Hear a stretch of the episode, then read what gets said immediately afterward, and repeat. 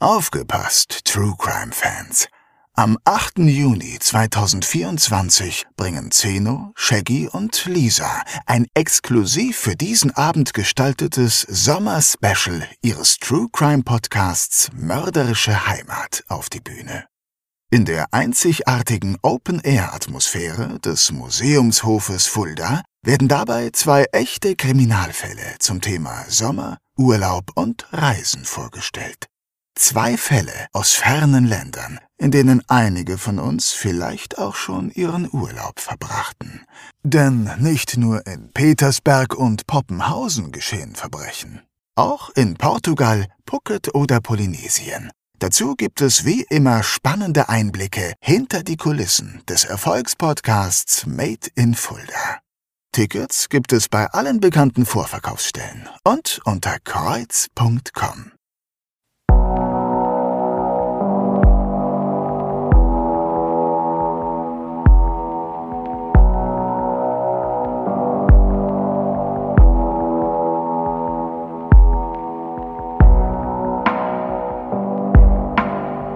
Mörderische Heimat.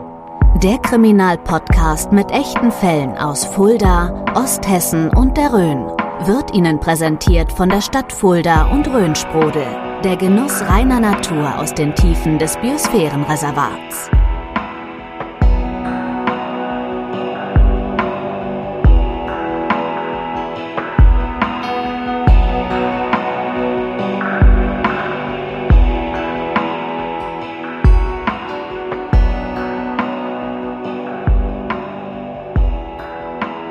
Liebe Fans, liebe ZuhörerInnen, herzlich willkommen zu einer neuen Ausgabe des Kriminalpodcasts Mörderische Heimat. Wir sind mittendrin in Staffel 5 und haben euch heute einen Fall mitgebracht, der zwar nichts mit einem Mord zu tun hat, aber dennoch einer der spektakulärsten Fälle ist, von dem wir bisher berichtet haben. Das kann ich jetzt schon mal versprechen.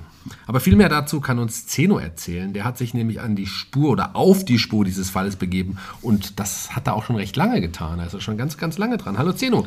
Hallo Shaggy und ja, hallo liebe Hörerinnen und Hörer. Ich, ja, ich freue mich tatsächlich endlich mit diesem Fall mal um die Ecke kommen zu können, denn in der Tat beschäftige ich mich mit diesem Fall schon über ein Jahr. Hm, über ein Jahr, krass. Und warum hat das dann denn so lange gedauert bis heute, lieber Zeno? Ja, also ich bin damals eigentlich nur durch Zufall auf diesen Fall aufmerksam geworden, weil ich eigentlich für einen anderen Fall von uns recherchiert mhm. habe.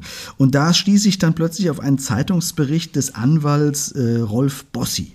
Sagt mhm. dir der Name was? Rolf Bossi? Ich glaube, dieser Staranwalt. Genau der, exakt. Ja. Und für alle, die Rolf Bossi nicht kennen, er vertrat in den 70er, 80er Jahren wahnsinnig viele prominente Angeklagte vor Gericht. Er führte die spektakulärsten Prozesse in Deutschland und zelebrierte seine Auftritte im Gerichtssaal wie eine Show, kann man sagen. Dabei schaffte er es mehrfach für seine Mandanten eine viel geringere Strafe herauszuschlagen, als diese wahrscheinlich sich zu träumen gewagt hatten. Wen vertrat er denn? Kannst du uns vielleicht ein paar Namen nennen? Ja, eine ganze, ganze Latte ist da zu nennen. Er verteidigte zum Beispiel den Entführer des Aldi-Eigentümers äh, Theo Albrecht mhm. äh, oder den, den Frauenmörder Fritz Honka, mhm. der seine zerstückelten Opfer jahrelang in der eigenen Wohnung versteckt hatte. Viele kennen vielleicht ja das Buch oder den Film Der goldene Handschuh. Hm, ich war Sagt sogar neulich im goldenen Handschuh, letztes Mal, als ich in Hamburg war. In Hamburg, die ja. Kneipe, ja genau, ja, genau. Klar, das kenne ich. Logisch. Exakt, großartige Lektüre von Heinz Strunk, also kann ich auch jedem nur empfehlen. Ähm, ja, Bossi vertrat aber darüber hinaus noch die Schauspielerin Romy Schneider, oder äh, Dieter Degowski, das ist einer der Entführer des Geiseldramas von Gladbeck. Mhm.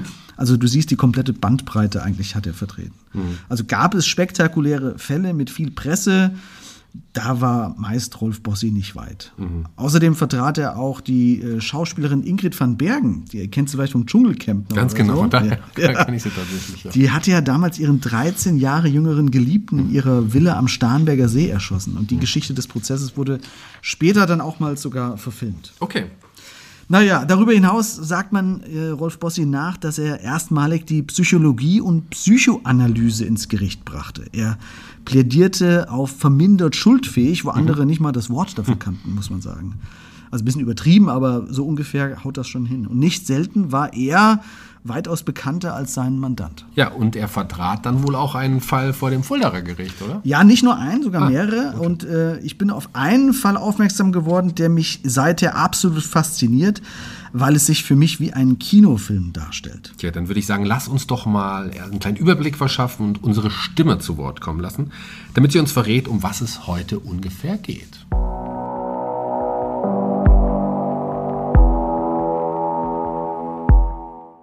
21. Mai 1983.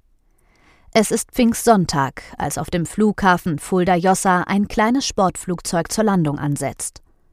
Ein Mitglied des Flugvereins erkennt seltsame Schäden an dem Flieger und fragt den Piloten, was passiert sei. Die Erklärung, dass es zu einem Vogelschlag gekommen sei, klingt unglaubwürdig. Vielmehr gleichen die Schäden Einschüssen. Der Pilot flüchtet, was die Polizei nun herausfindet, ist einmalig in der deutschen Geschichte. Wow, das war es zumindest das Erste, was ich dachte, als du mir von dem Fall damals erzählt hast. Aber lass uns langsam in die Geschichte starten. Mhm. Wir, wir, befinden uns in Jossa. Das ist ein Sonderflugplatz in der Nähe von Hosenfeld. Äh, mit dem Auto circa ja, 20 Minuten, würde ich sagen, hier von der Innenstadt. Ja, das passt ungefähr. Ja, ja genau. Ja. Ich habe zwar schon mal davon gehört, aber viele haben wahrscheinlich gar keine Ahnung davon, dass es in Fulda einen Flughafen gibt. Naja, Flughafen ist auch vielleicht etwas übertrieben. Es ist, es ist ein Flugplatz mit einem kleinen Tower und einem Hangar, in dem man Sportflugzeuge unterstellen kann. Hm. Ist nicht so, dass dort irgendein Airbus in Jossa ja. landet oder so. Lufthansa. Genau. Aber die Entstehungsgeschichte ist, ist durchaus interessant, ja. denn Anfang der 70er Jahre suchte der Frankfurter Kaufmann Erich Stroh eine Möglichkeit, mit seinem Sportflugzeug zu seinem Wochenendhaus im Vogelsberg zu fliegen. Ja, er hatte keine Lust auf den Stau. Ja, ganz genau. Also kaufte er das Gelände des heutigen Flugplatzes in Jossa und erwirkte eine entsprechende Genehmigung beim Land Hessen, die am 27. November 1972 auch erteilt wurde. Mhm. Im Laufe der Jahre wurde der Flugplatz dann immer ein bisschen weiter ausgebaut und es durften auch andere Privatflieger dort landen und starten. Unter anderem auch der Mann, der uns heute beschäftigt. Ja, genau. Aber zu dem kommen wir gleich. Okay. Denn äh, der taucht erstmal gar nicht auf, um zu fragen, ob er hier ein Flugzeug unterstellen kann. Sondern? Äh, sondern ein Mann namens Gerd Schmidt aus Heusenstamm. Also auch aus dem Frankfurter mhm. Raum. Und dieser Herr Schmidt steht nun also irgendwann in Jossa und fragt, ob er hier sein Flugzeug unterstellen kann. Ja, so ähnlich, denn Gerd Schmidt ist Ingenieur und kauft von einem Dortmunder Mathematikprofessor eine kleine Maschine. Warte, ich habe es irgendwo aufgeschrieben, was es für eine war. Das ist nämlich nicht ganz unwichtig. Und zwar eine Piper PA18. Diejenigen, die sich vielleicht auskennen, wissen, wie so ein Sportflieger ausschaut. Für alle anderen haben wir auch wieder ein Foto bei Social Media von dem Flugzeug hochgeladen. Okay. Und die Beschreibung des Fliegers ist nicht unwichtig, denn das genau. Modell muss gewisse Parameter erfüllen, um später seine Aufgabe erfüllen zu können. Genauso ist es. Ja. Also diese Piper PA18 ist fast so was wie ein Oldtimer mit einem 150 PS Motor, ein sogenannter Hochdecker mit einer stoffbespannten Metallrohrkonstruktion. Und das ist extrem wichtig, denn dadurch ist das Flugzeug sehr leicht und geeignet, mit festem Fahrwerk auf Grasflächen zum Beispiel starten zu können. Das ist das, was ich meinte. Der Flieger darf nicht nur auf geteertem Untergrund starten können, sondern muss auch im mhm. freien Gelände starten und landen können. Genau. Welche Strecke braucht die Piper, um zu starten? Das ist auch ein wichtiger Faktor, genau, denn der Zweisitzer ist nach einer Rollstrecke von 200 Metern bereits in der Luft und das ist wahnsinnig kurz. Okay, ähm, nun hat der Unternehmer ein Flugzeug gekauft und einen Stellplatz in Jossa, aber er benötigt noch einen Piloten, denn selbst fliegen will oder kann dieser Gerd Schmidt nicht. Mhm. Und daher engagiert er nun einen Mann, auf den er in der Presse aufmerksam geworden ist. Und jetzt wird's spannend. Um ja. wen handelt es sich? Der Pilot heißt Friedemann Späth. Er wächst in Tuttlingen auf und ist Sohn eines Lehrers. Er arbeitet zunächst bei der Bundesbahn, wo er als Fahrdienstleiter arbeitet. Wie können wir ihn uns vorstellen, also äußerlich? Ja, äußerlich. Also ein ehemaliger Nachbar hat ihn mal ganz gut beschrieben. Ähm, Friedemann Späth sei ein Sonderling und Eigenbrötler gewesen. Glatze, Bart und mit einem Bäuchlein. So wie du? Dazu sei er häufig mit kurzen Hosen und äh, spindeldürren weißen Beinen in der Gastwirtschaft das Schiff in Horb am Neckar gekommen mhm. und habe dann stets immer das Gleiche bestellt. Tee und Wurstsalat. Das ist auch eine geile Kombi, oder? So habe er fast täglich dort in der Ecke gesessen und habe mit niemandem gesprochen, hat nur Tee und Wurstsalat zu sich genommen. Aber er ist kein professioneller Nein, Flieger. nein, nein. Aber er beginnt früh mit der Fliegerei. Okay. Das ist so eine Leidenschaft, für ihn. Das ist seine große Leidenschaft sogar. Man könnte sogar von Besessenheit sprechen. Er hat schon früh nur die Fliegerei im Kopf. Ist er denn ein, ein guter Flieger? Ja, das muss man sagen. Er ist ein ausgezeichneter Flieger. Er ist vor allen Dingen aber ein draufgängerischer Flieger, der besonders riskante Manöver fliegt. In seiner Heimat sorgt das für Aufsehen, weil er mit seinem Flugzeug unter der alten Eisenbahnbrücke zum Beispiel hindurchfliegt und an den Fenstern des Finanzamts wieder hoch. Du hast mir erzählt, dass er auch ein, ja, ein kleiner Angeber ist. Allerdings gipfelt das schließlich auch in, ja, in einem tödlichen Zwischenfall. Ja, so lustig das erstmal klingt, aber es gibt einen tragischen Zwischenfall. Bei seiner 270. Flugstunde fliegt er im Oktober 1968 im Tiefflug über die Köpfe einer Wandergruppe und dabei trifft er die elfjährige Anita B. mit dem Fahrwerk seiner angemieteten Piper PA28 Cherokee am Kopf. Und das, das Mädchen stirbt. Das Mädchen stirbt an den tödlichen Verletzungen und Friedemann Speth wird nun vom Landgericht Rottweil wegen fahrlässiger Tötung zu 18 Monaten Haft verurteilt. Das Gericht bescheinigt ihm, dass er ein risikoreicher und ja rücksichtsloser Flieger sei. Er geht also ins Gefängnis. Genau, er sitzt ein. Ja. Das Schlimmste für ihn ist aber, dass er seine Fluglizenz verliert. Er darf von nun an nicht mehr fliegen. Hm, Ja. Und das ist für ihn als besessenen Flieger die Höchststrafe. Das ist das, was ihm im Leben am meisten bedeutet. Er wittert nun vom Staatsseite aus eine Art Verschwörung gegen ihn und beschließt, dass er ausbrechen muss. Jetzt sag aber nicht, dass äh, mit dem Flugzeug. nee, nee, dem- also nicht, dass er aus dem, Flugzeug, äh, aus dem Knast mit dem Flugzeug abhaut, nee, das nicht. Aber er nutzt einen Hafturlaub zur Flucht. Und zwar am 26. September 1970 besorgt er sich auf dem Flugplatz Coburg-Steinbrücken eine Piper P18. Ne? Der aufmerksame Zuhörer und die Zuhörerin bemerkt, das Modell kennen wir doch schon. Und flüchtet dorthin, wo man sein Können, zumindest nach seinem Glauben, zu schätzen weiß. Denn er flüchtet zum Klassenfeind in die DDR. War er denn Sozialist? Also dieser ehemalige Nachbar von früher behauptet dies. Okay. Im Zimmer von Friedemann Speth soll alles voll sozialistischer Poster gehangen haben, Krass. hat er behauptet. Ja. Ähm, da gab es ja immerhin schon eine ja, relativ gut befestigte Grenze und er hätte ja auch abgeschossen werden können. Aber das juckt ihn nicht. Er landet schließlich auf einem Feld bei Magdeburg, aber er wird nicht so freudestrahlend empfangen, wie er es sich vorgestellt hat. Nee, ganz im Gegenteil. Anstatt einer Kapelle wartet dort nämlich die Volkspolizei auf ihn und nimmt den Eindringling aus dem Westen fest und steckt ihn wegen Verletzung des volkseigenen Luftraums und der Verletzung der Staatsgrenze der DDR in den Bau. Ja, sie schikanieren ihn nun dort und er erlebt auch ja, recht harte Haftbedingungen. Und so wird aus dem ehemaligen Fan des äh, Sozialismus ein fanatischer Gegner der DDR. Er geht also auch hier ins Gefängnis. Was passiert mit dem Flugzeug? Äh, Das wird zurück in die BRD geschickt, also in den Westen, aber er muss bleiben. Und zwar für eine ganze Weile. Was bekommt er denn für eine Strafe? Er muss zweieinhalb Jahre absitzen. Ja, schlechter Tausch, würde ich sagen. Das ist sehr schlecht sogar. Und in der Haft entwickelt Friedemann Speth nun einen intensiven Hass auf die DDR. Er empfindet das als reine Willkür, was ihm da widerfahren ist. Er will sich nun rächen und weiß auch schon wie. Aber dazu muss er erstmal zurück in den Westen.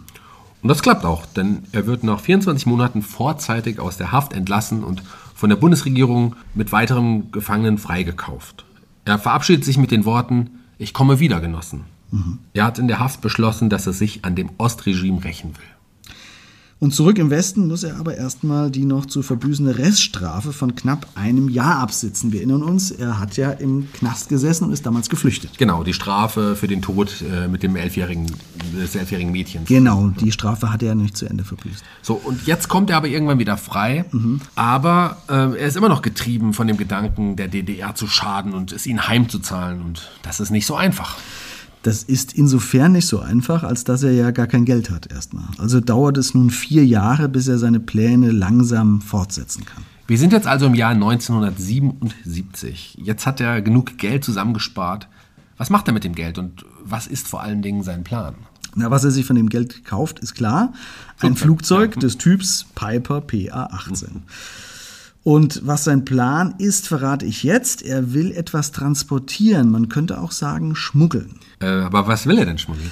Das ist jetzt das Interessante, nämlich Menschen. Liebe Hörerinnen und Hörer, ihr kennt vielleicht den Film Ballon. Kennst du den, Shaggy, den Film Ja, Ballon? Hat Regie geführt, gell? Genau, genau, genau, Ja. genau. Ein Film, der auf den wahren Begebenheiten beruht, bei dem zwei Familien aus dem Osten monatelang an einem Heißluftballon nähen, um so über die Grenze in den Westen zu fliegen. Und genau das will Friedemann Speth nun auch machen. Aber nicht mit einem Ballon, sondern mit seinem Flugzeug. Er will aber aus dem Westen starten, dann im Tiefflug über die Grenze in die DDR fliegen und dort heimlich Leute rausholen und sie wieder mit zurück in den Westen bringen. Und das alles unbemerkt von den DDR-Grenztruppen. Ja. Und auch unbemerkt vom Bundesgrenzschutz, Klar, muss ja. man sagen. Und überhaupt von, von, von jedem unbemerkt. Ja. Das ist das Ziel. Und das macht er jetzt auch. Er hat sich für 15.000 Mark nun ein Flugzeug gekauft und plant seinen ersten Flug. Wann soll es losgehen, lieber Zeno? Im September 77 startet er auf seinen ersten Fluchtflug, so möchte ich es mal nennen. Er fliegt über Dänemark und Polen bis zu seinem Zielort Klein-Benitz im Bezirk Potsdam. Er schafft es auch tatsächlich dorthin und auch wieder zurückzufliegen. Nur Fluchtwillige, die brachte er nicht mit. Das war also nicht ganz so perfekt geplant, möchte ich mal sagen. Und was noch viel schlimmer ist, sein Flug bleibt im Westen nicht unbemerkt und man verhaftet ihn erneut. Genau. Er bekommt diesmal sechs Monate Freiheitsentzug, allerdings auf Bewährung. Ne? Ja. Wegen unbefugtem Führens eines Luftfahrzeugs in Tateinheit mit unerlaubter Führung einer Waffe. Weiß man, warum er so wenig bekommt? Ja, naja, man muss vorwegschicken, dass die Unterstützung von einer Flucht von Ost nach West im Westen kein, kein Strafdelikt Okay, klar, ist. Ähm, er wird also nur wegen, ja, man kann sagen, ja, so ähnlich wie Fahren ohne Führerscheins bestraft. Ne? Und der Tatsache, dass er eine Waffe dabei hatte, für die er keinen Waffenschein hatte. Aber Friedemann Späth lässt sich auch davon nicht abschrecken. Was, was macht er nun? Na, erstmal macht er gar nichts. Er, er muss sein Flugzeug verkaufen und lässt die Bewährungszeit verstreichen, denn in den Bau will er auf gar keinen Fall mehr. Das hat ihn sehr geprägt damals, die Zeit. Doch als diese Zeit dann abgesessen ist, äh, kommt ihm Kommissar Zufall zu Hilfe, denn sein gewagter Flucht- oder Flugversuch vielmehr ging natürlich auch durch die Presse. Und das liest ein Geschäftsmann aus Heusenstamm. Ja, unser Ingenieur Gerd Michael Schmidt, so heißt er mit vollem Namen, ist nämlich selbst aus der DDR geflüchtet und ist im Westen nun zu Geld gekommen. Und das möchte er dazu nutzen, einigen ehemaligen Landsleuten und ebenfalls zur Flucht aus der DDR zu verhelfen. Und dieser Herr Schmidt liest nun also von diesem verrückten Fliegerpiloten und ja, er kontaktiert ihn. Ja, und zwar auf offiziellem Briefpapier seines Ingenieurbüros. Und er fragt spät darin, ob er wohl für Anführungszeichen einige Ideen offen sei, die er verwirklichen möchte. Klammer zu. Er äh, schrieb weiter, dass er auf ein gewisses sportliches Interesse seitens Friedemann Späths hoffe und sie vielleicht ja irgendwie zusammenarbeiten könnten. Ja. Und Friedemann Späth beißt an. Klar, der ist, der ist Feuer und Flamme. Endlich jemand, der seine Fähigkeiten zu schätzen weiß und der auch das nötige Kleingeld mitbringt, denn er soll für seine Tätigkeiten natürlich auch entlohnt werden. Für Friedemann Speth, ja, so eine Art Jackpot. Tja, die beiden treffen sich also und werden sich dann wahrscheinlich einig. Sie treffen sich in der Wohnung von Schmidt und äh, Schmidt erzählt ihm, dass er schon eine genaue Idee habe. Er würde einen motorisierten Hängegleiter vorschlagen. Drachenflieger würde man wohl heute dazu sagen. Ja, so ähnlich, genau. Also etwas größer, sodass Okay. man darin sitzen kann. Und das Ding hat halt auch schon einen Motor, aber das ist egal, denn Friedemann Späth ist von der Idee wenig begeistert. Er ist ja schließlich Pilot und kein, kein Drachenflieger, sag Das, ich mal. stimmt, das kratzt wahrscheinlich dann an seiner Fliegerehre. Wahrscheinlich, ja genau. Und deswegen schlägt er Schmidt ein anderes Fluchtvehikel vor, mit dem er mehr Erfahrung hat. Lass mich raten, die Piper PA-18. Bingo, genau. Und ach Gott, was ein Zufall, dass sein ehemaliges Flugzeug, was er zu seinem ersten Fluchtflug damals benutzt hatte und verkaufen musste, nun tatsächlich wieder zum Verkauf steht. Der Dortmunder Mathematikprofessor Josef Konrad hatte das damals gekauft und verkauft es nun tatsächlich wieder. Ja, aber Friedemann Späth hatte doch noch immer keine Fluglizenz. Die hat er ja abgeben müssen. Kann er einfach so ein, ein, ein Flugzeug kaufen? Ja, das, das geht schon. Du kannst ja auch ein Auto kaufen und musst keinen Führerschein dazu haben. Ne? Du darfst halt nur nicht mitfahren. Okay, klar. Aber du hast natürlich insofern recht, als dass der Dortmunder Professor natürlich die Geschichte um Spät kannte. Daher wäre es unklug gewesen, wenn er selbst dort auftaucht und das. Flugzeug zurückkaufen würde. Ja, ist auch logisch. Also schicken Sie Gerd Michael Schmidt vor. Genau, der schafft sich ein paar Flugstunden drauf, damit er nicht ganz so unwissend wirkt und schlägt schließlich in Dortmund bei dem Professor auf, um das Flugzeug zu kaufen. Gibt er nicht auch vor, dass er damit nach, nach ich glaube, Afrika fliegen wollte? Ja, ja, genau, Afrika, genau, genau. Er sagt, er sei Diplom-Ingenieur in einer Baufirma, die in Algerien tätig ist und er wolle mit dem Flugzeug dorthin fliegen. Und er kommt mit der Geschichte da durch und das Flugzeug wechselt für 22.000 Mark äh, wieder zurück zu Friedemann Späth, beziehungsweise Gerd Michael Schmidt in diesem Fall. Jetzt sind sie eigentlich bereit. Ja, also er verkauft es ihm und nicht nur das, der Mathematikprofessor ist sogar so kulant und fliegt es dem neuen Besitzer auch gleich in sein neues Zuhause. Er fliegt die Piper PA18 von Hamm nach Fulda Jossa. Ah, ja, logisch. Jetzt, jetzt kommen wir zu dem Punkt, an dem wir zu Beginn waren. Genau, jetzt wird ein Schuh draus, jetzt können wir die Klammer langsam setzen hier mit Fulda. Äh, denn hier haben Schmidt und Speth nun also schon nach einem Unterstellplatz gefragt und auch einen erhalten. Die beiden geben sich dort im Verein als Wald- und ja, Wiesenpiloten aus und sie geloben auch, in den heimischen Fliegerverein einzutreten. Allerdings gibt sich Friedemann Speth von nun an nur noch als Herr Wilhelm aus. Ein Pseudonym, um seine wahre Identität zu verschleiern. Denn wahrscheinlich hatte man auch in Fulda Jossa im Verein schon den Namen Friedemann Speth gehört. Das kann durchaus sein, denn diese Geschichte ist damals schon sehr präsent gewesen natürlich. Und das Gute aber für Speth ist, damals gab es noch kein Internet und man wusste nicht, wie Friedemann Speth aussieht. Wir sind jetzt im Jahr. Äh, Wir sind im Juni, Juni 83. 83, okay. Juni 1983. Ab jetzt wird das Flugzeug laut Bordbuch nur noch von Herrn Wilhelm bewegt. Insgesamt 29 Mal. 29 Mal fliegt er jetzt rüber, um Menschen aus der DDR zur Flucht zu verhelfen. Aber nicht immer klappt das alles, Nee, oder? nee, im Gegenteil. Relativ oft klappt es sogar nicht. Okay. Wie sieht so ein typischer Flug aus? Ja, wir nehmen uns mal exemplarisch den 3. Juli 1982 raus, also relativ kurz nach der Überführung des Flugzeugs von Hamm nach Fulda-Jossa. Da fliegt Friedemann Speth um 5.15 Uhr morgens los. Es geht über Oberfranken zunächst in den Luftraum der Tschechoslowakei, denn auch dorthin konnten DDR-Bürger ja reisen. Und dort ist er mit zwei Männern verabredet, die mit ihm in den Westen fliegen wollen. Speth landet in einem tschechischen Ort auf einer Wiese und die zwei Männer aus dem thüringischen Rudolstadt wollen in den Flieger steigen. Die wollen so schnell wie möglich dort weg. Ja klar, die wollen dort weg. Aber Friedemann Speth ist ein, ja, man muss so sagen, Ordnungsfanatiker und lässt sich erstmal die Ausweise zeigen. Herzhaft. Ja. Wie, wie beim regulären äh, Flug in Inland. Ja, genau, sozusagen, ja. Was jetzt aber nicht mehr so wie ein regulärer Flug anmutet, ist die Tatsache, dass die beiden samt ihres Gepäcks zu schwer sind. Ah. Also müssen die Flüchtlinge ihr gesamtes Gepäck nun zurücklassen. Friedemann Speth sagt ihnen, wer in die Freiheit will, muss froh sein, wenn ich ihn im nackigen Zustand mitnehme.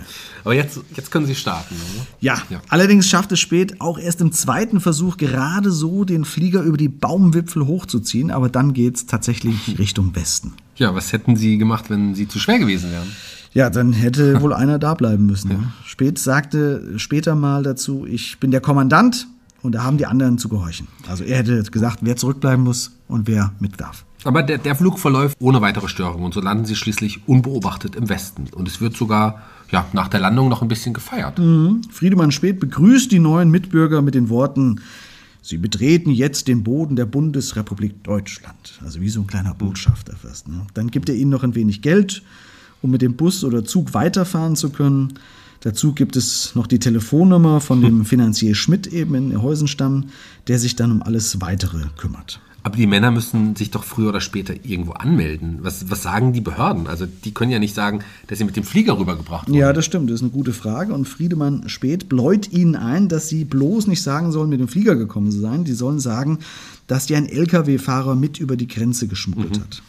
Das lässt sich ja nicht so überprüfen und die Westbehörden haben wahrscheinlich auch gar kein großes Interesse dran, irgendwie die Wahrheit weiter zu erforschen.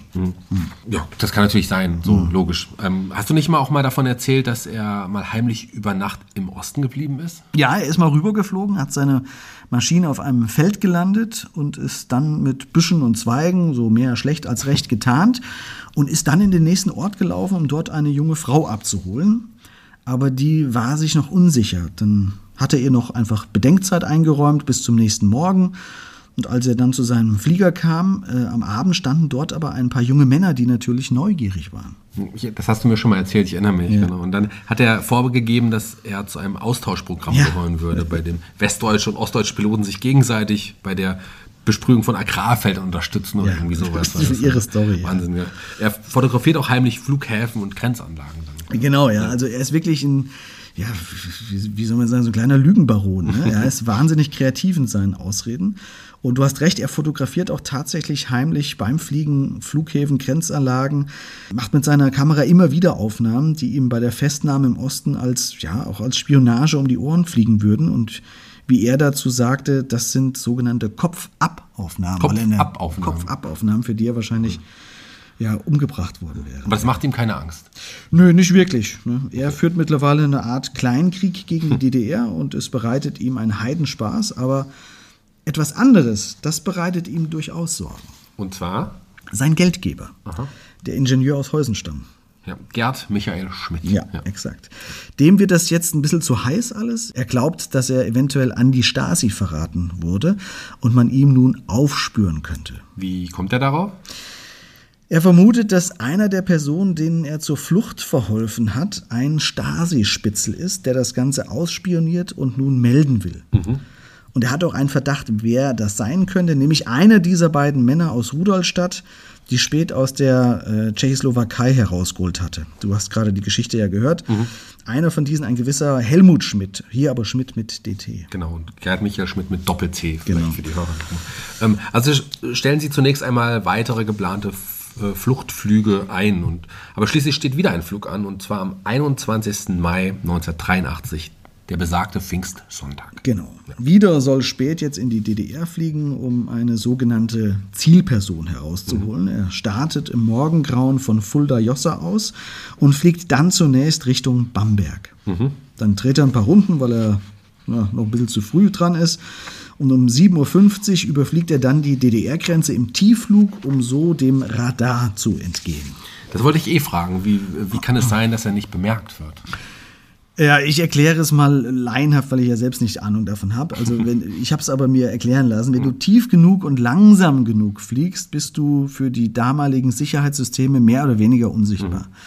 Wenn du dann noch in tief hängenden Wolken bleibst, dann sieht man dich nicht mal mit dem bloßen Auge vom Boden aus. Und Wahrscheinlich rechnet eh keiner damit, dass da jemand mit einem Sportflugzeug über die Grenze fliegt. Richtig. Ja. Ja. es gab so eine Art toten Punkt. Wenn man mit einem Sportflugzeug unter 100 Meter bleibt und etwa 120 km/h schnell fliegt, ist es für den normalen Radar nicht zu erkennen gewesen. Ja, aber wir haben ja noch später einen Experten, der das vielleicht noch etwas genauer erklären kann. Okay, dann mach erst mal weiter. Wobei mir fällt übrigens gerade auf, dass wir jetzt zwei Fälle hintereinander hatten, bei dem Radarmessungen eine wichtige Rolle Ja, gespielt stimmt. haben. Ja. stimmt. Einmal auf dem Boden, einmal in der Luft. Erst der Radarfallenmörder und heute der fliegende Fluchthelfer. ja, aber mach weiter, mach weiter. Gut, also er überquert nun um kurz vor acht die Grenze bei äh, Rudolfstein und fliegt weiter zu einer Gemeinde namens Pößneck. Das ist eine Kreisstadt mit 20.000 Einwohnern und außerhalb davon soll Spät seine Passagiere auf einer Wiese aufnehmen, aber das wird diesmal nichts. Hm, Und warum? Also weil der Passagier nicht, nicht da ist? Doch, oder? doch, der Okay. ist da, der ist da. Der steht auch pünktlich auf der Wiese.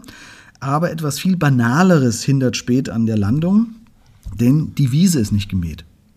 Mhm. Die Wiese ist nicht gemäht und das Gras steht zu hoch für eine Landung, also dreht er wieder ab. Ja, weil, weil die Wiese nicht gemäht ist. Ja. Das, okay. Okay, oh Mann. Ähm, also fliegt er wieder zurück in Richtung ja, Grenze dann. oder? Ja, da sieht man, was, an was sowas scheitern kann, ne? an einer nicht gemieten Wiese. Aber an diesem Morgen ist er, ist er nicht allein äh, in Richtung Grenze zurück. Ob es tatsächlich daran liegt, dass er verpfiffen wurde, wie er wohl glaubt später, oder es ein Zufall war, jedenfalls hört er etwa 20 Minuten vor der Grenze nun ein gewaltiges Rauschen über sich und ein Hubschrauber taucht plötzlich auf. Oh. Ach du Kacke. Ja, oder? Ja, ja, die Kacke wird noch größer, denn es ist nicht nur ein Hubschrauber.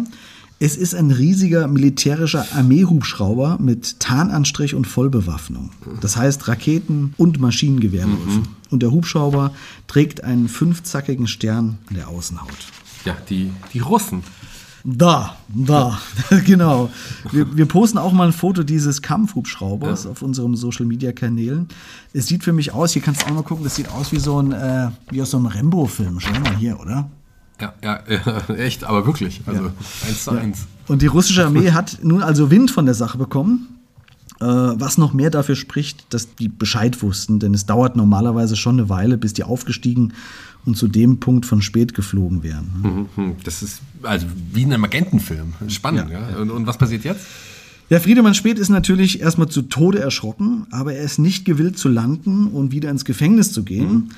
Also denkt er sich, was soll's. Er wagt die Flucht nach vorne. Es ist ja nicht mehr weit bis zur rettenden Grenze in den Westen. Nein, er, er haut vor dem Militärhubschrauber der Russen ab. Ja, er versucht's. Okay.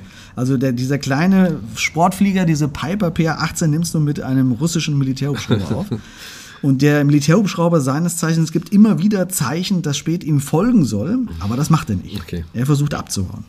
Und als der russische Hubschrauber das merkt, nimmt er jetzt die Verfolgung auf. Tja, äh, keine gute Idee, würde ich sagen, oder? Nein, äh, also ein russischer Militärhubschrauber ist natürlich viel schneller. Ja. Er fliegt ganz knapp über die Maschine von Spät, sodass diese durch diese Böen der Rotorblätter komplett durchgeschüttelt wird. Ne? Also es ist so eine Art letzte Warnung. Aber Spät sagt sich, lebend bekommt ihr mich nicht. Und jetzt macht er was Verrücktes. Er nimmt seine Kamera erstmal und fotografiert den Hubschrauber. Warum das? Äh, Naja, er ist jetzt so eine Art Alles- oder Nichts-Modus und denkt sich, ich habe keine Chance und wahrscheinlich überlebe ich das hier eh nicht, aber wenn doch, dann habe ich geile Aufnahmen. Dann ärgere ich mich, wenn ich keine Fotos davon hätte. Nicht dein Ernst? Ja, oder? doch, so Okay. ist er drauf. Okay. Aber es wird Krass. noch besser. Ich lese dir mal seine Aussage vor, Mach die er das, später ich bin gemacht gespannt. hat. Also, pass auf. Ich zitiere jetzt. Ja. Plötzlich entdecke ich einen weiteren Hubschrauber neben mir. In dem Moment habe ich eine Kamikaze-Einstellung gekriegt. Die machen dich so oder so fertig, aber bevor das geschieht, fliege ich denen einen rein. Und dann, dann liegen wir beide unten. Also habe ich meine Maschine hochgerissen und sie dann so abgekippt, dass die rechte Tragfläche den Rotorblättern des Hubschraubers bedrohlich nahe kam. Da hat der seinen Hubschrauber sofort nach oben weggezogen und bestimmt gedacht, der Bursche ist bekloppt. Das ist ein Selbstmörder, der bringt uns alle um. Ja, da haben Sie ja nicht ganz unrecht. Ein bisschen bekloppt muss das ja schon sein. Aber, aber was passiert jetzt? Ja, äh, Spät fliegt immer weiter Richtung, Richtung Westgrenze. Aber nun geht es nur noch über freies Feld, wo er den beiden Hubschraubern natürlich eigentlich wehrlos ausgeliefert ist. Wie gesagt, die sind viel schneller als ihn und sie sind schwer bewaffnet. Äh, aber es gibt dort etwas, was so eine Art letzte Chance für ihn ist, denn es gibt dort eine Hochspannungsleitung. Und wir wissen ja, dass er Erfahrung mit solchen Kunststücken hat. Er ist ja, wie wir vorher, vorher schon gesagt haben, früher schon unter Brücken durchgeflogen und so Ganz weiter. genau, genau. Allerdings hat das auch damals nicht vergessen, das Leben eines Mädchens Ja. gekostet. Aber du hast recht, er ist so eine Art selbsternannter Kunstflieger, Selbsternannt, würde man ja. das heute Ja. nennen. Und äh, diese Erfahrungen sind nun aber seine, seine letzte Chance. Mhm. Und er macht es tatsächlich. Unter den Hochspannungsleitungen können ihn die großen Armeehubschrauber nicht angehen, also fliegt er nun tatsächlich unter den Masten durch. Okay. Die äh, können nicht da unten durch. Nee, nee, ne? nee. Aber sie können ihn doch mit Waffen beschießen, zum Beispiel, die Hubschrauber. Ja, und das machen sie jetzt auch. Ah. Denn plötzlich hört Spät Einschläge in seinem Flugzeug. Die Armee schießt Leuchtspurgeschosse auf seine Piper PA-18. Und äh, wir wissen, die Piper P-18 das ist ja nur so ein kleines, leichtes Flugzeug. Und genau das rettet ihnen in diesem Moment wahrscheinlich sogar auch das Leben, denn die Tragflächen und so weiter sind ja nur ja, so stoffbespannt, möchte ich es mal nennen. Also schlagen die Geschütze ein und treten auf der anderen Seite aber gleich wieder aus. Mhm. Das heißt, er kann trotz der Treffer weiterfliegen. Okay. Und die rettende Grenze kommt immer näher, immer näher. Und kurz vor der Grenze fliegt er nun im Tiefflug noch haarscharf über die Dächer eines Dorfs. Immer so tief wie möglich, da können sie auch nicht mehr schießen, sonst würden sie ja die Häuser treffen. Er hofft, dass die Russen nicht hinterherkommen und schon gar nicht schießen, eben wie gesagt, weil sonst wahrscheinlich das Dorf zerstört wird. Ja klar, wenn er da über die Häuser fliegt. Genau. Er fliegt über das Dorf und dann über den Doppelzaun. In dem Moment erkennt er, dass der Hubschrauberpilot kurz vor dem Metallzaun seine Maschine heftig herumreißt, um ja nicht in den Flugraum einzutreten. Ja, die, über die Grenze. Genau, Ja. in den westlichen Teil Ja. sozusagen. Ein russischer Militärhubschrauber mit Vollbewaffnung, der über die NATO-Grenze eindringt, wäre sowas wie eine, ja, eine Kriegserklärung gewesen.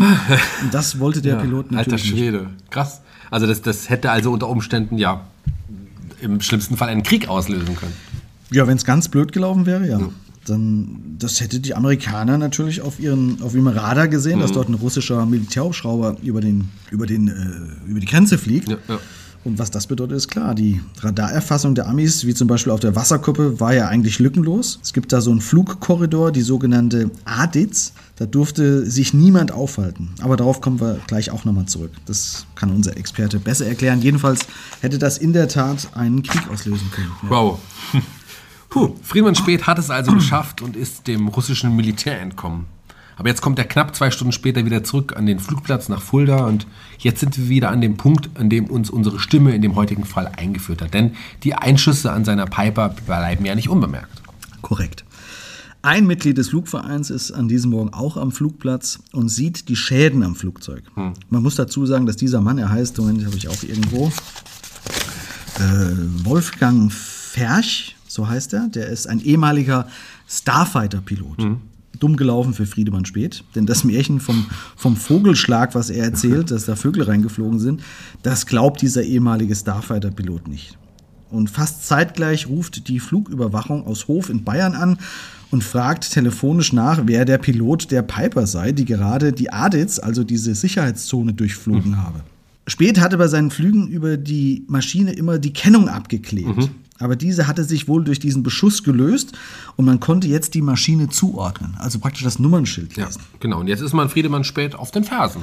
Ja, aber der gibt erstmal Fersengeld, so, ja. sozusagen. Er haut ab, äh, wird aber drei Tage später in seiner Wohnung in Tuttlingen in der Albrecht-Dürer-Straße 17 ich habe es noch genau notiert, von der Polizei aus dem Bett geklingelt. Aber man glaubt immer noch, dass man einen Herrn Wilhelm besucht. Das darf man ja, schon, ja, schon. Aber das klärt sich auch dann schnell auf. Friedemann Späth zeigt seinen Ausweis vor und dort steht dann sein vollständiger Name: Friedemann Wilhelm Späth. Ah. Er hatte also die ganze Zeit über seinen Zweitnamen als Nachnamen benutzt. Und er streitet dann seine Identität auch gar nicht mehr ab. Okay. Jetzt hat man ihn entdeckt, man weiß, wer er ist und ja, was er getan hat. Ja, und auch im Osten weiß man das. Ja.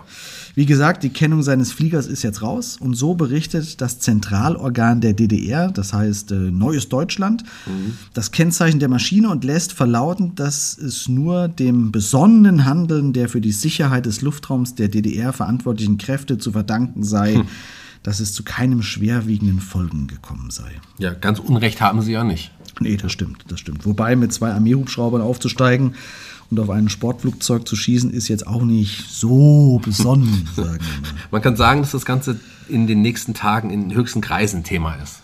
Mhm. Das Bonner Kanzleramt lässt daraufhin vermelden, dass es gegen den Gebrauch von Schusswaffen scharf protestiert. Exakt. Ja. Dennoch wird spät natürlich der Prozess gemacht und hier kommt dann unser Staranwalt Rolf Bossi ins Spiel, der natürlich die große Presse wieder wittert. Mhm. Wobei die westlichen Gerichte gar kein allzu großes Interesse daran haben, hier äh, ein wahnsinniges Urteil zu fällen. Denn wie gesagt, Fluchthilfe ist im Westen nicht strafbar. Ja. Bevor wir da jetzt aber einsteigen, würde ich sagen, dass wir erstmal unseren heutigen Experten zu Wort kommen lassen, ja. den wir schon ein paar Mal erwähnt haben. Denn du hast diesen Experten zu Hause besucht. Ja, das habe ich. Wir haben zu Hause auf seiner Terrasse gesessen das hört man vielleicht an der einen oder anderen Stelle auch.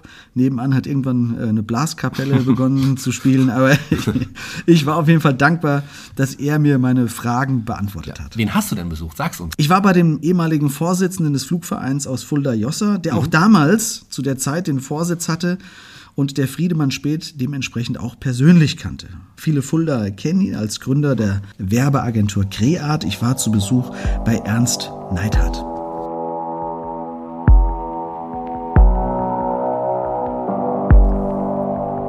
Nachgehakt. Die Expertenmeinung. Mit freundlicher Unterstützung von HWK. Ihr unabhängiger Versicherungsmakler für individuell zugeschnittene Versicherungslösungen. Das gilt für Privatpersonen und Familien ebenso wie für Freiberufler, Selbstständige und Unternehmen. HWK. Ihr Versicherungsmakler in Fulda und Schwalmstadt.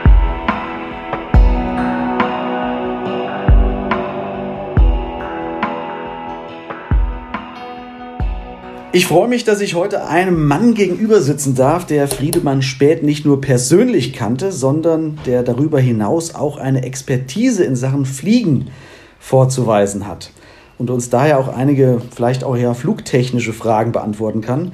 Wir sind heute bei Ernst Neithardt, der damalige Vorsitzende des Motorflugvereins Fulda e.V. Hallo, Herr Neithardt. Hallo, der Verein heißt Motorflug Fulda Jossa und den gibt es seit 50 Jahren in wunderbaren Vogelsberg.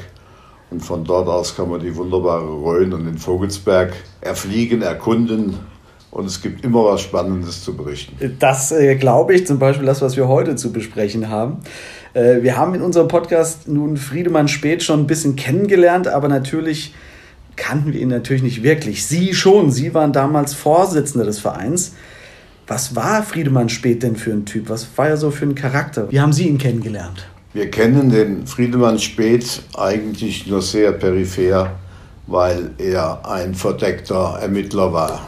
Friedemann Speth äh, hat bei der ersten Vorstellung noch gar nicht existiert. Es kam ein, ein Ingenieur, der uns eine Geschichte vermittelte. Er wollte ein Flugzeug kaufen und wenn er es in die Halle einstellen kann, wenn er einen Stellplatz in unserer kleinen Flugzeughalle, wo der Platz ja sehr beschränkt ist, bekommen könnte, dann würde er das Flugzeug kaufen. Und äh, der Mann kam uns seriös, seriös rüber, ein Herr Schmidt. Er äh, hat dann eine PA18, eine Piper PA18, ein Oldtimer, gekauft. Dann kam er und hat uns weil er selbst keinen Flugschein hatte, einen Piloten vorgestellt. Und der hat sich mit dem Namen Wilhelm vorgestellt. Mhm. Damals wussten wir noch nicht, dass das sein zweiter Vorname ist und sein Pseudonym für seine Tätigkeit. Er war also einfach nur der Herr Wilhelm und den hat er uns vorgestellt und der durfte das Flugzeug fliegen und er möchte auch gern bei uns in den Verein eintreten. Und ähm, da er die Miete für den Hallenstellplatz für ein Jahr im Voraus bezahlt hatte, hatten wir auch keinen Anlass, in irgendeiner Form ähm, Bedenken zu haben. Ja. Also bis dahin war die Sache seriös. Jetzt ist es ja so, er hat ja zu dem Zeitpunkt gar keine Fluglizenz äh, mehr gehabt. Wie wird das denn überprüft? Kann ja nicht irgendjemand kommen normalerweise und sagen, ja, oh, ich lebe äh, jetzt von hier ab? Seit äh, einige Vorfälle in der Fliegerei passiert sind, hat man äh, doch mehr die Kontrolle walten lassen. Damals war es so, in den 80er Jahren, dass das Selbstverantwortungsbewusstsein der Piloten äh, die Nummer eins ist. Und mhm. es war undenkbar, dass jemand ohne Flugschein in einen Flieger steigt. Es war undenkbar, dass jemand ohne ein Gesundheitszeugnis in einen Flieger steigt oder äh, mit Restalkohol vom Abend vorher in den Flieger steigt. Mhm. Alles das äh, schließt sich aus, denn die Fliegerei und gerade die äh, Sportfliegerei äh, fußt auf Verantwortungsbewusstsein und Spaß und fliegerischem ähm, äh, Sportgedanken und Gemeinschaftsgefühl. Insofern ähm, war es noch nicht so, dass man sich auf privater Ebene äh, sich die Lizenzen äh, gegenseitig kontrolliert. Wir sind ja auch kein äh, Flugplatz in Jossa, eine kleine Graspiste mit 600 Meter, damals 600 Meter Gras, gut gepflegt.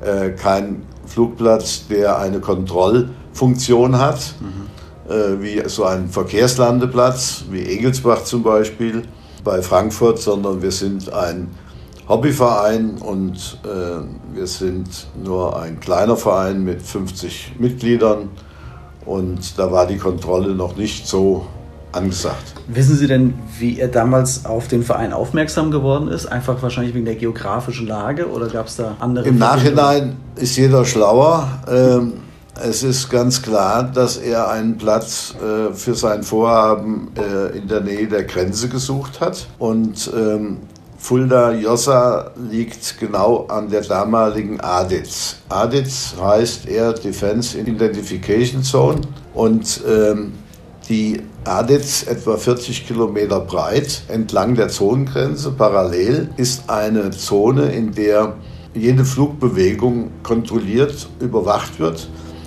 Äh, jeder kennt das Random auf der Wasserkuppe, da waren die, äh, äh, entlang der Zonengrenze die Radarstationen und man kann sagen, dass ähm, wenn in eine unbekannte gefährliche Flugbewegung in dieser Aditz stattgefunden hat, dann waren auch schnell die Jets aus Rammstein mhm. mit den Amerikanern vor Ort. Die brauchen da fünf bis zehn Minuten, da sind die hier und, ähm, und drängen dann dieses Flugzeug ab. Mhm. Also es war sehr gefährlich in der Aditz äh, die Orientierung zu verlieren. Man musste einen Flugplan machen, um in die Aditz reinzufliegen. Das heißt, die Flugüberwachung wusste dann Bescheid. Das war natürlich möglich, zum Beispiel auf die Wasserkuppe zu fliegen. Ähm, aber ohne Kontrolle ging das nicht. Dann hat der, um auf die Frage zurückzukommen, warum er sich Jossa aussucht, das liegt eben genau neben der Adis, aber außerhalb. Und außerhalb konnte jede Fluchtbewegung stattfinden ohne Kontrolle. Verstehe, okay. Jetzt taucht er irgendwann also am Flughafen Jossa auf, beginnt Anfang der 80er Jahre mit seinen waghalsigen Flügen. Was stellt das denn für Anforderungen an einen Pilot? Sie sagen schon gerade, da muss ein Flugplan, alles und so weiter erstellt werden normalerweise. Wie können wir uns das als, als Laie vorstellen? Wir hören immer nur den Begriff Radar und denken, naja, das wird ja zu sehen sein, gerade in so einer brisanten äh, Ecke wie dem ehemaligen Zonenrandgebiet. Also, äh, das kann man sich so vorstellen, dass eine Überwachung in Höhen gestaffelt eine lückenlose Kontrolle äh, ermöglicht. Wenn aber jetzt ein Gerät tief liegt, sagen wir mal unter 300 Metern, mhm. das sind 1000 Fuß, äh, unter 1000 Fuß fliegt äh, und dann noch so langsam fliegt, wie äh, der besagte Flieger PA-18 von Piper, der vielleicht eine Geschwindigkeit hat von 120 km/h, dann ist das ja in dem Low-Level kaum äh, von einem äh, schnellen Auto zu unterscheiden. Das heißt, da wird auch die Kontrolle in der Regel nicht stattfinden, sondern mhm. eher in 3000, 5000, 10.000 Fuß. Und wenn da sich ein Verkehrsflieger oder ein äh, Privatflieger ohne kontrolliertes Fliegen bewegt in dieser Aditz-Zone, dann hätte man das gemerkt. Aber in dieser ganz flachen Ebene, in dieser Low-Level-Zone, äh, ist es schon schwer für so einen mhm. Radar-Controller, äh, äh, das zu orten. War denn seine Wahl, diese Piper P18, von der Sie gerade berichtet haben, dann auch eine richtige Wahl, eine gute Wahl für diese Flüge? Sprich auch, er konnte ja nicht auf irgendwelchen Flughäfen in der DDR landen. Er musste ja Felder, Wiesen und ähnliches nehmen. Das äh, setzt ja voraus, dass der Flieger dafür auch geeignet ist, ne? das Flugzeug. Also die äh, PR-18 von Piper ist ja ein Oldtimer. Man muss sich das so vorstellen, dass ein Rohrgestell mit einer Stoffbespannung und einem 120 oder 150 PS Motor vorne dran. Heutzutage sind das die Ultraleichtflieger mhm. oder die, ja, also die kleinsten äh, Flugzeuge, die in der Klasse vorhanden sind. Damals war das ein ideales Flugzeug. Sie können sich vorstellen, eine Stoffbespannung und ein Riesenmotor. So ein Flugzeug ist bei 200 Metern in der Luft. Ja. Und, äh, und wenn der Pilot einigermaßen trainiert ist, dann ist er auch nach 300 Metern wieder gelandet. Mhm. Und dazu braucht man eine Wiese und die gibt es ja überall. Und äh, insofern, wenn der das strategisch geplant hatte, ist das ein ideales Flugzeug für dieses Vorhaben. Hat allerdings nur zwei Plätze. Und wenn er allein da noch jemand dazulädt und er hat ein ordentliches Gewicht, dann ist das Maschinchen ganz schnell überladen. Aber er hat es fertiggebracht, zwei Leute aus Rudolstadt ähm, herauszufliegen, die ihn auch anschließend äh, noch finanziert haben. Wie kann ich mir das denn vorstellen, wenn er dann zwei rausgeflogen hat, sozusagen? Er ist ja dann wahrscheinlich in Jossa dann auch wieder gelandet. Äh, ist das nicht aufgefallen, wenn dann auf einmal irgendwelche fremden naja. Menschen damit aus dem Flieger steigen und ja, aus der das, DDR umso mehr? Äh, das würde man, also man würde natürlich sehen, wenn einer aus einer zweisitzigen Maschine mit drei Leuten aussteigt. Aber das war nicht so. Der muss die unterwegs äh, ausgeladen haben und kam dann allein nach Jossa. Äh, nachdem äh, wir dann Näheres über den Friedemann Speth, genannt Wilhelm, erfahren haben, hat sich auch herausgestellt, dass er einmal ein Kind aus äh, Potsdam äh, holen sollte. Und dann ist er über Dänemark und Polen äh, nach Potsdam geflogen und hat, wie er erzählte, äh, dann das Kind an dem vereinbarten Treffpunkt übernehmen sollen, aber die Oma hat das Kind äh, nicht rausgeben wollen, hat eine Nacht Bedenkzeit sich auserbeten und dann hat er die Maschine unter einen Baum gezogen, etwas getarnt und hat gesagt, okay, ich übernachte jetzt hier in dem Flieger und wenn Sie morgen früh das Kind nicht bringen, dann fliege ich wieder weg. Und siehe da, am nächsten Morgen war das Kind nicht da. Der Oma muss das wohl etwas spektakulär vorgekommen sein. Er ist also gestartet und äh, hat dann im Start nach hinten geschaut und hat äh, aus dem Dorf eine Kolonne mit Blaulicht in seine Richtung äh, erkennen können und ist dann äh, über die Grenze in der Nähe von Kassel bei Korbach gelandet. Nun kehrt er 1983 nach einem weiteren missglückten Flug mit zerschossenen Flügeln sogar zum Flughafen Jossa zurück. Wie hat er sich denn da erklärt? Hatten, hatten Sie mit ihm darüber gesprochen oder wer hat da als erster irgendwie gesagt, Mensch du, äh, was ist dir denn passiert? Oder wie ist das aufgeflogen dann? Äh, ich habe bei der Ankunft nicht mit ihm gesprochen, aber wir hatten einen äh, ehemaligen äh, Starfighter-Piloten, der Fersch, als Mitglied und der hat gerade einen Oldtimer, eine Bücker gewaschen und hat äh, eine Wartung gemacht. Und der war an dem Sonntagmorgen äh, auf dem Flugplatz zugegen. Und als der kam und ist früh gelandet, früh morgens gelandet, hat der Herr Fersch, der Kamerad Fersch, ihm gesagt, was ist denn da an deiner Maschine passiert. Und da sagte der, das war Vogelschlag. Aber der, der Profi und ehemalige äh, Jetpilot hat das sofort als Einschüsse erkannt. Mhm. Und als er ihn zur Diskussion äh, stellen wollte, hat er sich aber aus dem Staub gemacht, ist ins Auto gestiegen und war von dort, von da an mehrere Tage nicht mehr zu sehen.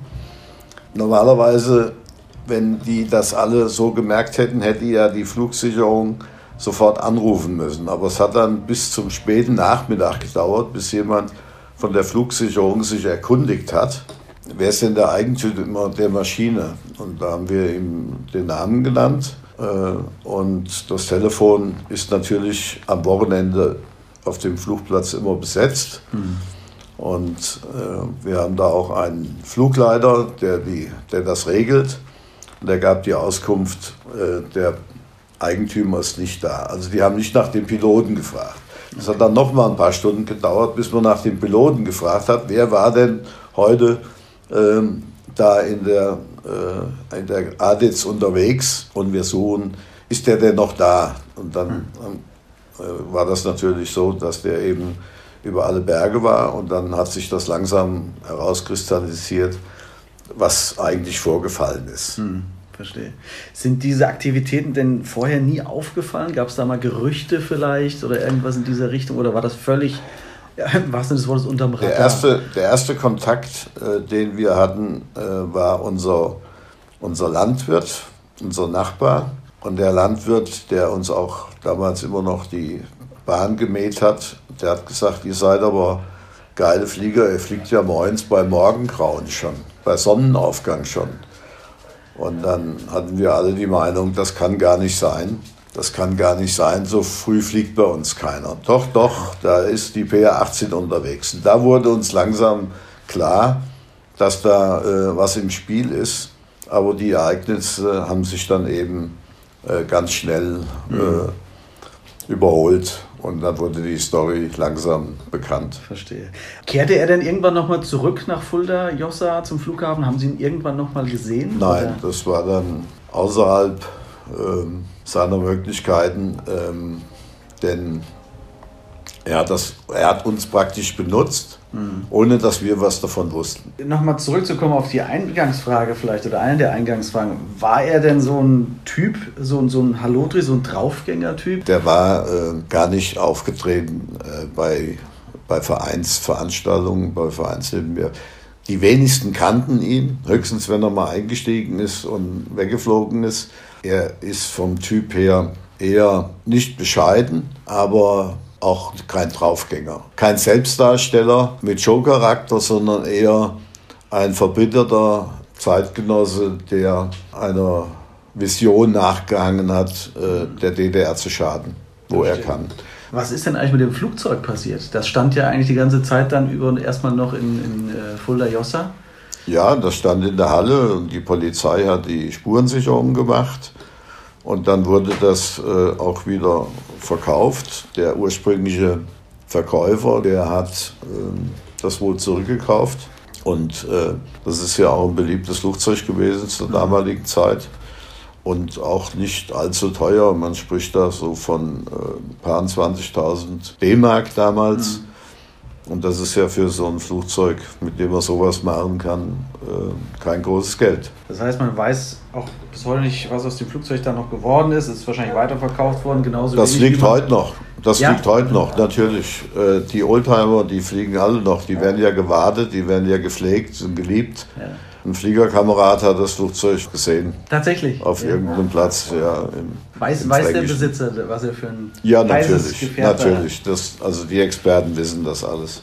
Ja, aber eigentlich schade, weil eigentlich wäre es ja ein Fall für ein Museum, das sich mit deutsch-deutscher Geschichte irgendwie auseinandersetzt. Es gab ja die verschiedensten Fluchtmöglichkeiten. Tunnelbau, durch Gewässer, äh, durch die Kläranlage schwimmen, was man so alles in Berlin äh, bei den Ausstellungen sieht. Mhm. Deswegen wundert es mich, dass äh, Point Alpha äh, über diesen Vorgang, der ja doch relativ eigenständig ist, Absolut. Äh, wenig Dokumentation hat. Könnten wir selbstverständlich gern zur Verfügung stellen, ähm, was über die normale Presse hinausgeht. Und egal in welchen Ländern Mauern gebaut werden, in China, in Mexiko, in Korea, es gibt keine Mauer, die hoch genug ist, damit sie nicht von irgendeinem Fluchtwilligen überwunden werden kann, der die seine Freiheit liebt. Ja.